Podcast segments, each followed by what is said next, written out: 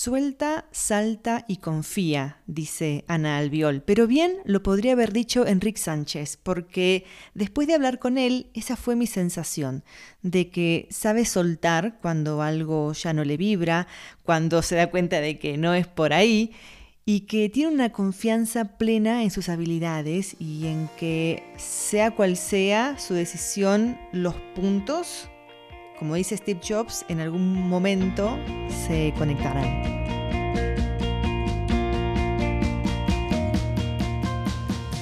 Enrique comenzó en la radio desde muy joven, primero en la radio de su pueblo, luego da un salto tremendo de la noche a la mañana a los 40 principales en Barcelona, el, el sueño de cualquiera, no el sueño del pibe, como diríamos en Argentina. Está unos años en Europa FM hasta llegar a Madrid, con el Anda Ya, un programa que yo escuchaba un rato cada mañana en el coche de camino al cole de mi hija. Bueno, yo y 1.800.000 oyentes más.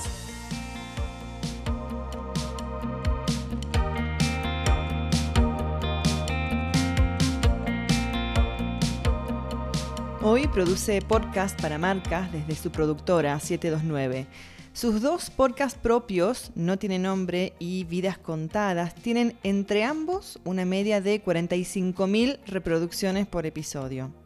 Escribió un libro, Mentiras en honor a la verdad, primero mediante editorial y luego autopublicado tiene una newsletter con unos 10.000 suscriptores que no sabe bien cómo consiguió, como tampoco sabe bien cómo es que el 50% de sus seguidores en Instagram ven sus stories, un, un porcentaje absurdamente increíble. Su primer curso, Reto 2023, tu podcast, casi que se vendió solo, sin prácticamente ninguna estrategia de lanzamiento detrás.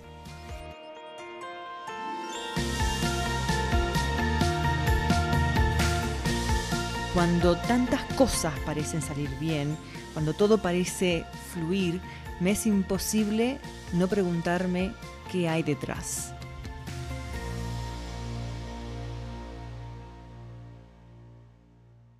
Que hoy tú vives de, em, de, crear contenido, de crear y producir para, ¿no? para ti, para otros también, algo que muchos quisieran.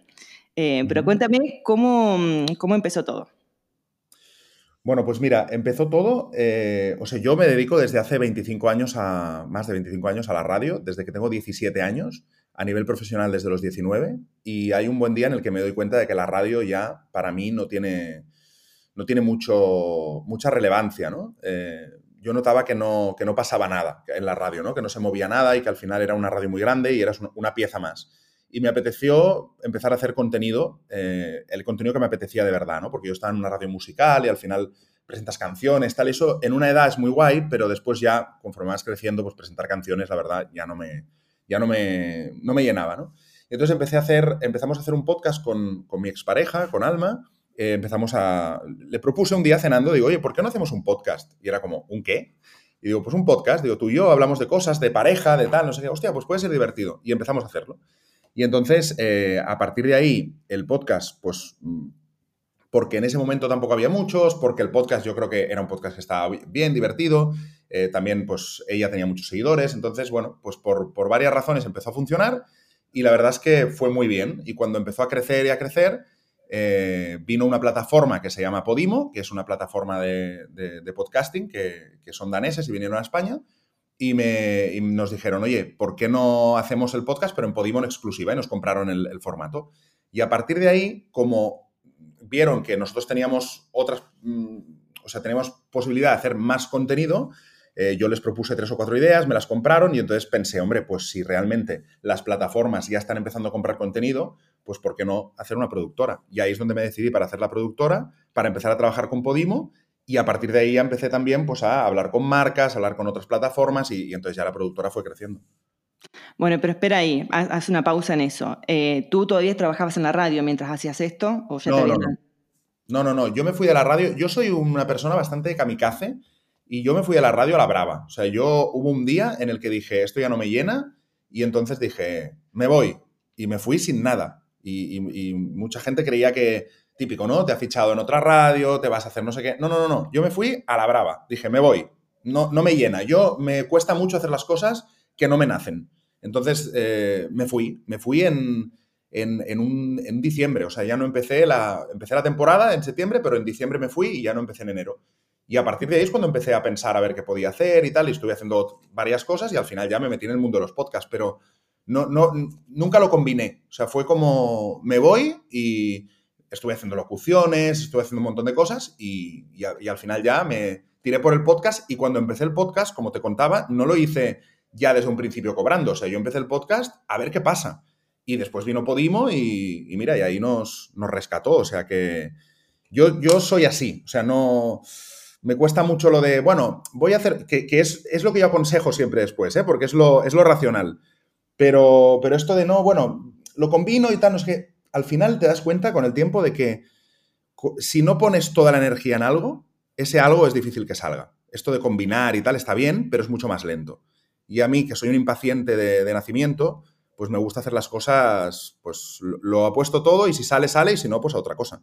Pero tenías un colchoncito, algo, ¿no? Sí, bueno, al final pues, éramos dos, sí, yo iba haciendo cosas, yo siempre, pues eso, lo que te digo, ¿no? Locuciones, tenía un colchoncito de la radio, o sea, siempre tienes un, mínimo, pero no te creas que tenía como para vivir un año, ¿eh? O sea, no, no era una cosa de decir estoy tranquilo. Pero también me ha pasado dos o tres veces en la vida que me ha arruinado, o sea, que me ha arruinado, que, no he tenido para, vivir. Yo me acuerdo, mira, eh, te voy a contar una anécdota. Eh, antes justo de irme a Madrid a la radio, antes de irme a Landaya, yo vivía en Barcelona y vivía en un piso, eh, lo dejé con mi, con mi otra exnovia, lo dejé con mi, con mi pareja ese momento y Hacienda, de repente un día, me cogió todo lo que tenía en la cuenta. O sea, me embargaron, tenía como una deuda de multas, historias, y me embargaron todo. Y me quedé a cero, a cero, ¿eh? Pero cuando digo a cero, es a cero. O sea, de decir, no tengo lo que tengo en efectivo. O sea, tenía 10 euros. Y me acuerdo ese día que dije, bueno, pues voy a... El piso era grande y se acababa de ir mi exnovia y me puse a alquilar las habitaciones del piso. Y entonces cogí y dije, vale, pues tengo... Tenía una que era un estudio de radio, que era donde hacía un, programa. Y, entonces dije, vale, pues las otras dos las alquilo. Y enseguida vino un amigo mío, vino un chico de Valladolid que también estaba buscando habitación, con eso pagaba el piso y siempre he sido como muy de, bueno, pues con lo que se tenga se hace, ¿no? Y, cuando me, va bien, ahora es una época que me está yendo bien, pues bien, y cuando no, pues me busco la vida. Pero tampoco es algo que me, que me obsesione ni me quite el sueño. Tú sabes que van a llegar las oportunidades. ¿Confías? Sí, yo, yo creo que el talento, y sé que es una frase que a lo mejor es muy tal, pero yo creo que si tú estás bien de ánimo, porque eso, eso es clave, ¿eh? O sea, si uno está mal, si uno está eh, en un momento bajo, tal, es, más difícil. Pero si uno está bien de energía y sabe que tiene cosas que aportar, al final acabará llegando. Y la vida son etapas. Y nadie es siempre le va muy bien, ni siempre le va muy mal. Al final, pues todos vivimos etapas que nos va mejor y que nos va peor. Pero si tú estás con el ingenio y estás creando y te juntas con gente y pruebas cosas, es difícil que nunca te salga nada, ¿no? Es, complicado, ¿no? Que en 30 años nunca te salga nada. Algo saldrá. Entonces, bueno, pues cuando hay menos, te adaptas a menos y cuando hay más, pues te adaptas a más. Ya está. Y en ese momento entonces, em, bueno, no, eran los únicos, tú te das cuenta de que hay una oportunidad, de que podía producir contenido para la plataforma, pero no, nunca habías producido contenido. No, no, yo nunca había producido eh, contenido. Tú te lanzas. Sí, sí, sí. Sí, porque me veo capaz. Y en ese momento digo, pues, ¿por qué no? O sea, si yo puedo hacer un podcast, si Alma puede hacer otro, si juntos podemos hacer otro, ya tenemos tres. Si yo tengo ideas de, ficciones que, podrían funcionar y conozco actores, si yo tengo gente que sé que hace podcast eh, y que lo hace bien, pues pensé, bueno, pues es una cuestión de organizarlo al final, ¿no? De, organizarlo todo. Y ahí me lancé, sí. Yo nunca había sido productor, pero, pero me gustó mucho. Empezamos a hacer un montón de formatos. Hicimos historias de Hollywood, que era un, formato de cine clásico que, funcionó genial, que lo hacíamos con la voz de Luis Posada, que es la voz de Johnny Depp en español. Y habla, era un actor de cine hablando de cine, ¿no? Y, hacíamos unas historias chulísimas. Eh, después eh, hicimos, por ejemplo, Supanipón, que era un programa que hablaba sobre el mundo de Japón, con un amigo mío que se llama Ramón, que es un experto. Eh, hicimos un, un, formato sobre relaciones eh, que hizo una chica que se llama Lidia, que, habla de relaciones, bueno, de la no monogamia y del poliamor y tal, hicimos un formato sobre eso. Entonces, bueno, empezamos como a, pensar formatos y a buscar la persona que lo podía hacer y, funcionó muy bien. Y ahí, claro, pues la verdad, nos empezó a ir muy bien porque, claro, Podimo nos empezó a comprar muchos formatos. Y éramos también en ese momento de las pocas productoras de España, porque es que acababa de nacer esto del podcast. Yo te iba a preguntar si había productoras en ese momento. Había, pero pocas, y la mayoría estaban naciendo. Entonces, claro, que nacer con la demanda, o sea, nacer con ya con el cliente que te va pidiendo contenido, eso es una suerte. Para ellos también, para ellos también. Claro, y para ellos también. Por eso te digo que para mí siempre tiene que ser en todo, en relaciones personales y en relaciones profesionales, siempre tiene que ser un win-to-win.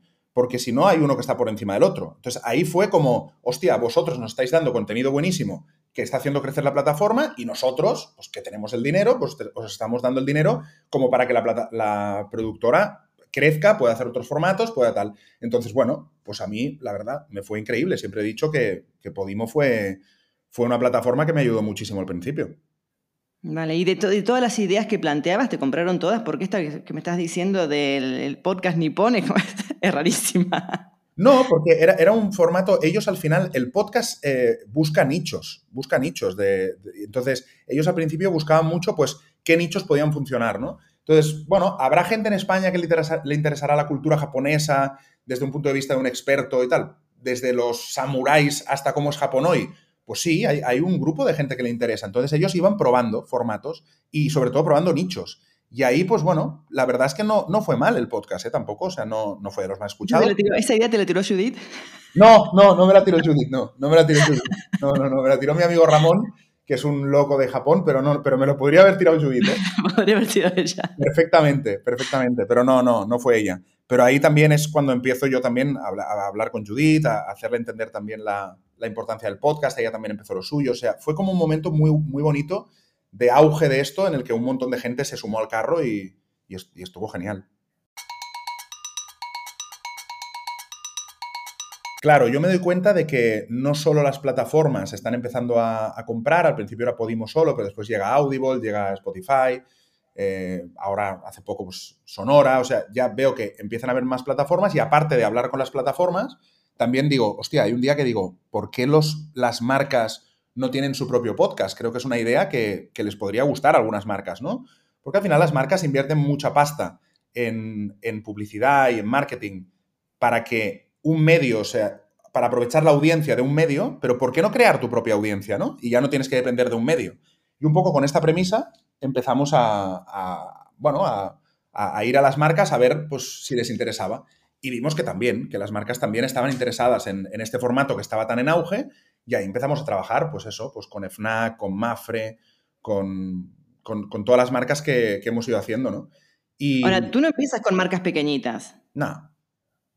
No, no, pero no por, no por nada, ¿eh? No, por, no me voy a hacer aquí el chulo, no, yo solo voy a las grandes, no, simplemente se dio así, o sea, nosotros teníamos un contacto en Mafre y lo aprovechamos, después eh, la directora de marketing de FNAC, que estuvo en el curso, por cierto, eh, Sara, eh, era fan de, No Tiene Nombre y, entonces nos llamó y nos dijo, oye, ¿cómo veríais hacer un podcast para FNAC? Quiero decir que no ha sido, de verdad que siempre ha sido un poco como que ha fluido, no, no ha sido muy, buscado. Em, pero, pero claro, nos ha ido bien que sean marcas grandes porque entonces también te da la posibilidad de que otras marcas grandes te vean y, y, es mucho mejor, ¿no? Pero sí, ¿no? ¿no? empezamos por marcas pequeñas. También es verdad, Nerea, que el podcast es algo que mucha gente cree que es algo relativamente barato, pero cuando se hace ya con una marca y de nivel, a nivel profesional, tampoco hay marcas pequeñas que se lo pudieran a lo mejor permitir. No es una cosa muy excesivamente barata. O sea, es, un presupuesto que, bueno, eh, depende mucho ¿no? del formato, pero que, que creo que hay que ser una marca mediana grande para hacerlo. ¿Cómo, es, ¿Cómo existe entonces, si en ese momento no había productoras de, o recién estaban haciendo las productoras de podcast, ¿cómo, cómo existe para, mm, para pensar en el precio de tu servicio? Esa ¿Qué lo comparaste? Es una pregunta buenísima, porque ahí fuimos un poco como a, a ciegas, total. O sea, ahí te inventas, eh, te inventas, quiero decir, mm, creas un mercado y, yo recuerdo de quedar con, gente que tenía productoras que también estaban naciendo y en ese momento había como súper buen rollo porque era como que todos estábamos como en lo mismo y el tema de los precios era como, ¿y tú qué cobras? ¿no? ¿Y tú esto cómo lo valoras? Porque realmente no había un, precedente, entonces es como todo cuando nace, pues nosotros pensábamos, al final es precio de coste, o sea, ¿qué nos cuesta? y después qué queremos ganar, ¿no? Con, con la productora. ¿Qué queremos? o más que qué queremos, qué necesitamos, ¿no? Para poder, pues eso ya es una cuestión como mucho más empresarial, ¿no? Pero para poder seguir invirtiendo en otros proyectos, pues poder tener un estudio, tal, para poder amortizar todo eso, ¿qué necesito, ¿no? Y ahí empezamos a poner un poco los precios y, también entonces ves si el mercado te lo compra, porque yo puedo decir, pues esto vale mm, un millón y el, mercado no me lo comprará, ¿no? Entonces empezamos a ver que el mercado también lo asumía y ahí pues dijimos, bueno, pues sentamos un poco esas bases, ¿no? Y ya depende un poco de de cómo es el podcast, con vídeo, sin vídeo, cuántos actores, cuánta gente, si es un influencer o no. Ahí ya, pues, varía mucho el precio, ¿no? Eh, pero, pero básicamente nos lo inventamos, o sea, lo creamos de cero. ¿Tuviste algún mentor o alguien que te asesorara con este tipo de cosas? Sí, no, no, la verdad que no. Lo que sí hablé es con, o sea, mentor como tal no, pero hablé con mucha gente de que hacía producciones de otras cosas. O sea, hablé con gente que hacía producción de televisión, productoras que hacían programas de radio. Entonces ahí te da un poco como para comparar, ¿no? De decir, bueno, pues si esto vale esto con esta audiencia, pues qué valor voy a aportar yo, qué audiencia, mm, qué, qué, precio tengo de coste. O sea, eh, empecé como a comparar con otras productoras para ver, pues, qué, qué, podía hacer que no fuera una locura, pero que tampoco me quedara corto, ¿no? Y ahí es donde empecé, pero no, con mentor como tal de negocio, no. Lo que me gusta de, cómo te, te has ido montando todo, desde tus podcasts propios, la newsletter también, es que como que tú pareces como que tú vas a tu bola, ¿no? Como que mm, no le haces demasiado caso ni a la tendencia ni a estrategias de, eh, no sé, engagement, viralidad, este tipo de cosas en las redes sociales a las que en realidad no, te voy a decir todos recurrimos, pero es como el consejo general, ¿no? Tú vas a lo tuyo. Sí, yo hago, es que es lo que te he dicho antes, y no lo digo de verdad que a lo mejor el decirlo suena como a, no sé, engreído tal, pero yo hago lo que me gusta. O sea, yo no, mi, mi filtro nunca es lo que va a funcionar, lo que tal, porque entre otras cosas, nadie sabe que va a funcionar. O sea, a mí me hace mucha gracia cuando veo esta gente, gurús, eh, lo que va a funcionar ahora es que el reel tenga tres segundos de... Pero esto es mentira. Quiero decir, te funciona a lo mejor a ti, por lo que sea, pero yo me encuentro con, yo por ejemplo, en Instagram tengo muchísimo engagement, pero Nerea, no tengo ni idea de por qué. O sea, a mí si me preguntas, no lo sé. Es que no tengo ni idea. Yo no hago nada de lo que se tendría que hacer.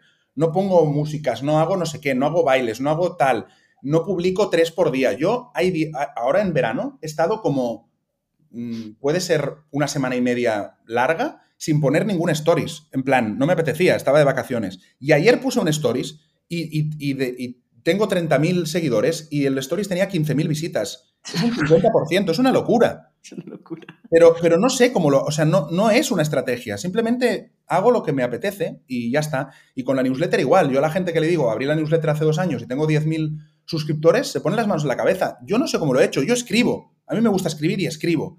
Y si se comparte, pues la gente lo sigue y ya está. Pero no he hecho nada, ni, ni un anuncio, ni un ad, ni nada. O sea, absolutamente nada. Yo simplemente hago lo que me apetece. Y si lo que me apetece funciona bien, y si no funciona, pues lo dejo de hacer y ya está. Sí, y, tantos otros dicen, no, que hay que ser un lead magnet, que, y, no, y tú no, no, nada que ver. O sea, evidentemente eso te pone un poco también, te muestra que, que, hay un montón de formas de hacer las cosas. Totalmente, totalmente. bueno, te dicen, no hay recetas mágicas, pero hazte un lead magnet. Y bueno, bueno. Me estás, diciendo, que sí que hay una receta mágica.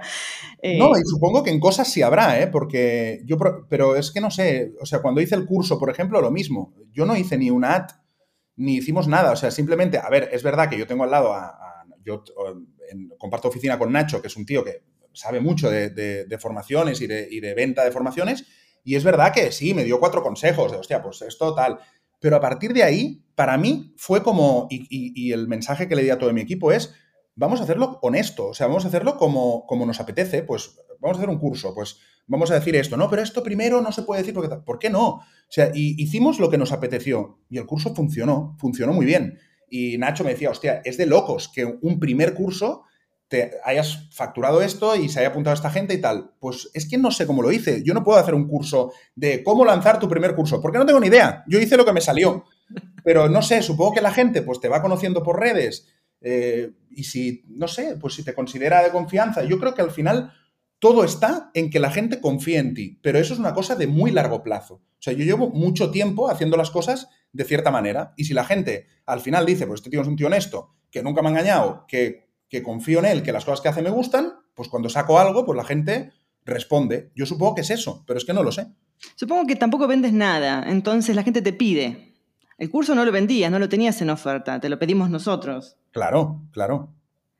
La newsletter no vendes nada, entonces como no vendes nada, quizás, y, tampoco, tampoco la, la, empujas demasiado en, en, tus redes sociales, nada, o sea, es como, bueno, entonces es como uno se siente del otro lado quizás como más libre, como que, bueno, si él lo hace por placer, a mí también me gusta, me gusta leerlo, me gusta escucharlo. Claro. Sí, no, es verdad que no vendo nada. O sea, las newsletters, yo creo que la mayoría es gente que hace una newsletter que es como lo que tú decías, ¿no? Un lead magnet para que después me compres tal. Yo no, es que yo no, lo hago así. O sea, yo, hago, yo a mí me gusta escribir y yo me planteé, puedo escribir en una revista, pero ahora tengo que buscar un editor que me quiera no sé qué tal, para que, total, para que me den 100 euros, que es lo que pagan. Digo, o puedo ir a mi bola y hacer una newsletter y hacerla, publicar cuando me dé la gana, publicar lo que me dé la gana, sin nadie que me diga nada, y dije, pues me parece mejor. Y yo ahora tengo 10.000 lectores, que es como si fuera una revista, pero es verdad que ahora no cobro nada, pero por ejemplo, y te voy a dar una exclusiva aquí en tu entrevista, por ser alumna del curso. Eh, por ejemplo, pues ahora a mí se me ha ocurrido decir, hostia, si la newsletter le gusta a tanta gente, eh, y es una cosa que, como tú decías, también ya me han pedido, es, ¿por qué no haces un recopilatorio? ¿Por qué no haces un libro de las newsletters? Pues lo voy a hacer. Pues eso, seguramente, pues me va a dar lo que hubiera cobrado en haciendo un artículo para una revista, ¿no? Entonces, bueno, pues lo recupero de otra forma. Y también, pues tengo un libro en el mercado de recopilación de las newsletters que también me gusta porque es como, joder, ya que es, o sea, que no quede en un mail, que quede recogidito en algún sitio, ¿no? Recopilado. Entonces, pues ahora voy a hacer un libro que, es, que saldrá en octubre de las newsletters. Estoy seguro de que mucha gente de los que leéis la newsletter lo vais a comprar. Pues bueno, pues yo voy un poco a eh, lo que dices tú, como a mi bola. A lo mejor nadie hace eso, pero a mí, pues no sé, se me ha ocurrido así. Es que hay que, es que, hay que volver un poco a eso, porque me parece que hay tanto consejo de, de objetivo, de estrategias, ¿no? O sea, de tener todo como muy planeado, muy planificado que se nos olvida un poco divertirnos. Y lo que tú vienes a decir, por eso, que, por eso quería traerte, ¿eh? es que tú has buscado la forma de que, de que te funcione sin todo eso. Sí, porque a mí todo eso me aburre, pero soberanamente. O sea, yo no quiero estar, yo no quiero que mi día a día sea estrategias, eh, informes, números, estadística. Es que yo eso no, es que no, o sea, si no sería, yo qué sé, pues eh, trabajaría en un banco. Es que no, sea, a mí eso no me gusta. A mí me gusta crear. Entonces yo me considero creador. Entonces a mí me gusta escribir, a mí me gusta hacer podcast, me gusta pensar formatos, me gusta trabajar con marcas y ayudarlas a encontrar su formato. Entonces yo hago eso. Y mi día a día quiero que sea eso. Si a partir de ahí eso me da dinero, pues mira, pues lo guardo en el banco y sigo para adelante. Pero todo, toda esta cosa de estrategias y tal, a mí es que no me, es que no, es que no quiero que mi día a día sea eso. Y acaba convirtiéndose, eh, y, me pasó al principio de crear la productora, que era más CEO de la productora que creador. Y hubo un día en que dije, no, no puede ser. O sea, no, yo no quiero ser CEO de una empresa. Quiero ser creador, porque es lo que se me da bien y lo que me gusta y en lo que vibro. Entonces, si, si voy a tener que ser CEO, entonces pues cierro la empresa y me dedico a trabajar como freelance. Pero, pero no, no. Y, y es lo que hago. En realidad esa es mi estrategia, o sea, intentar disfrutar.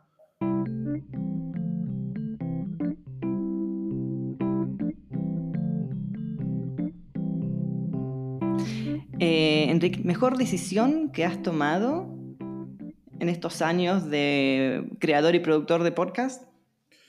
Bueno, si vamos atrás, es dejar la radio, pero sin ninguna duda. O sea, para mí, eso que fue en ese momento un vértigo y que mucha gente, pues otra vez lo mismo, ¿no? La mayoría de gente, pero no lo hagas, pero aprovecha, pero es que estás en un sitio que tal, ya tendrás tiempo. Para mí dejar la radio lo cambió todo. Mm, lo cambió todo. Y después empezar a hacer podcast, porque eso también es como que no se valora, pero el, al final decidir, decir, vale, voy a hacer un podcast y me lo voy a tomar en serio y lo voy a hacer, eh, hostia, para mí lo cambió todo. Es que si no lo hubiéramos hecho, no hubiera llegado Podimo, no hubiera... O sea, al final hay una parte irrefutable de suerte, porque a mí la gente está de, la suerte no existe, ¿cómo no va a existir? Claro que existe. Lo que pasa es que la suerte te tiene que pillar hombre, con los deberes un poquito hechos. Pero si tú estás haciendo cosas y tienes ese punto de suerte, que hay gente que no lo tiene, pues, hostia, pues ya está, es el match perfecto y ahí es donde explota, ¿no? Es, la tormenta perfecta, pero, pero para mí es dejar lo que no me estaba gustando y empezar en lo que, lo que me nacía como instinto hacer. Esas son las dos mejores decisiones. ¿Y una cagada que te hayas mandado? ¿O la peor decisión que hayas tomado? Bueno, no te diría la peor, pero me he equivocado muchas veces en, temas de equipo. Eh, y por eso, por eso he aprendido que de momento Ana y yo nos, resolvemos bien, porque hubo, lo que te digo, ¿no? Hubo esa época en la que yo me veía más como CEO, donde tienes esa responsabilidad de decir, hostia, están dando pasta, eh, la empresa tiene que hacer algo, no sé qué, y de repente te entra ese síndrome del impostor de eh, bueno, esto habrá que organizarlo bien porque yo nunca he tenido una empresa, no sé qué, y entonces empiezas a confiar en una persona que eh, es un eh, que tiene estos nombres así en LinkedIn, ¿no? En inglés, y entonces mola mucho y tal, y venga, va, lo voy a poner porque tal. Y siempre que he puesto esas piezas, no me ha funcionado. No me ha funcionado. ¿Por qué? Pues porque, porque no hay esencia, porque lo ven como una cosa más, porque no entienden el formato, porque no te entienden a lo mejor a ti, y ahí es donde me he equivocado mucho en, equipo y he perdido dinero, en, equipos que después me he dado cuenta de que cuando me he quitado el síndrome del impostor y he dicho, escucha, que esto lo puedes hacer tú. O sea, que es que no, no hace falta tener un CEO ni, ni tener un director de no sé qué para... No, o sea, esto eh, al final es crear formatos, hacerlo y tener una persona que te ayude en la producción y, crear equipos y ya está. Ahí es donde siempre me he sentido más cómodo, ¿no? Entonces, cagada tampoco porque lo considero un aprendizaje, pero cuando he intentado fichar a gente como muy top, me he dado cuenta de que hay gente que es muy top para grandes empresas, pero es muy difícil ser top para startups y para empresas pequeñas, porque una empresa pequeña al final es remar, remar, remar, remar. Y hay gente que no le gusta remar, que le gusta, bueno, pues tener su puesto, mandar mails, cerrar una negociación importante, pero que no, que el remar del día a día no, y, yo lo que necesitaba era eso. Entonces, cuando me di cuenta, pues ya está, lo cambié y listo. A ver, que tú que eres eh, así como tan introspectivo, y seguramente esta pregunta, creo que vas a tener respuesta para esto, pero ¿por qué haces lo que haces? Porque, porque soy un niño, porque tengo una esencia de niño curioso dentro, que, que, es mi, que es mi día a día, o sea, que no, yo no lo hago, lo mío no es un trabajo, lo mío es mi carácter pasado al público. O sea, no, yo soy así. O sea, yo soy una persona súper curiosa, pero como un niño pequeño me encanta saber las historias de la gente, porque antes estábamos hablando fuera de micro y tú me has dicho, estoy en, bueno, no sé si se puede decir, pero estoy en, bueno, pues en Andorra. Y yo te, ¿por qué? O sea, es que me sale solo. Yo no, no es, ¿por qué? ¿Y qué haces? ¿Y cómo vives? Me encanta saber. Entonces, yo creo que todo el mundo tiene, tiene una historia y me flipa. Entonces, yo hago lo que soy, así de claro, hago lo que soy. Eh, yo me voy a un bar, lo conté un día, me voy a un bar hace poco y, de repente llevaba unos libros en la mano y me fui a leer, porque me gusta mucho ir a una cafetería pues a, tomar algo y leer y tal, tranquilo. Y de repente, pues una señora estaba ahí, oye, ¿qué libro lees? Y me estuve dos horas hablando, me explicó su vida. Es un vidas contadas, es que yo lo hago en mi vida normal. Lo que pasa es que normalmente lo grabo y os lo enseño, pero yo soy así. Entonces, ¿por qué hago lo que hago? Porque soy así, ya está. Yo escribo lo que me. Yo estoy en la moto y me viene una idea de, hostia, yo qué sé, pues el miedo, no sé qué. Y, digo, hostia, ahora casa y lo escribo. Y lo escribo y lo publico. Y entonces tengo la suerte de que hay mucha gente que conecta con eso.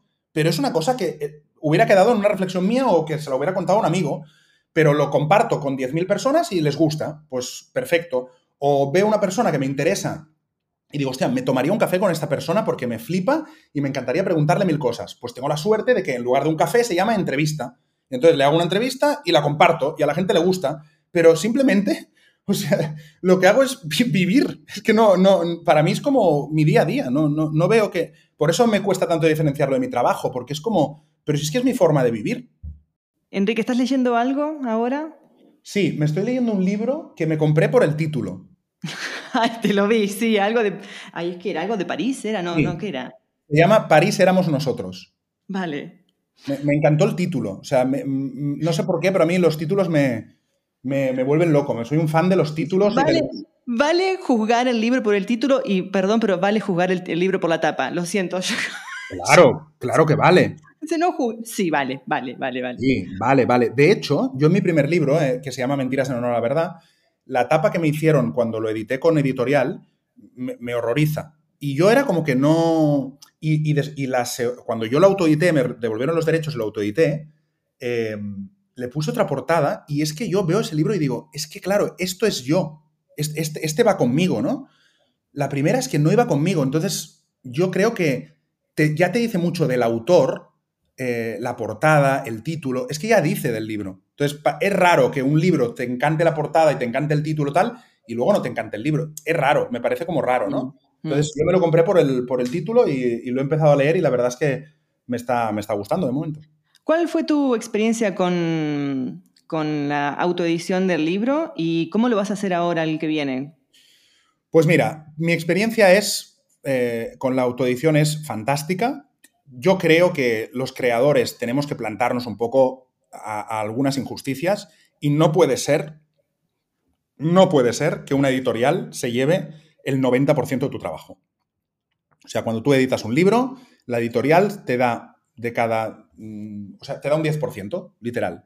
Yo entiendo que hay mucha gente trabajando, yo entiendo que la distribución, lo entiendo todo, pero no puede ser que el creador, que es por lo que ese libro existe, se lleve un 10 del trabajo. Es que es de Sobre todo cuando tú tienes audiencia y cuando tú sabes que los que van a comprar van a venir por ti, no por la editorial. Claro, claro, porque si la editorial a mí me dijera, esto es lo de siempre, me dijera, mira, yo lo vas a hacer conmigo, tú te, vas a llevar un 10, pero te voy a multiplicar las ventas por, por mil. Yo te digo, vale, pues perfecto, porque yo no tengo ese alcance y tú como editorial sí.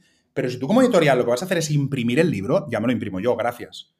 Entonces, para mí fue, solo te digo que yo vendí con editorial X número de libros y cuando lo autoedité, en una semana vendí tres veces más.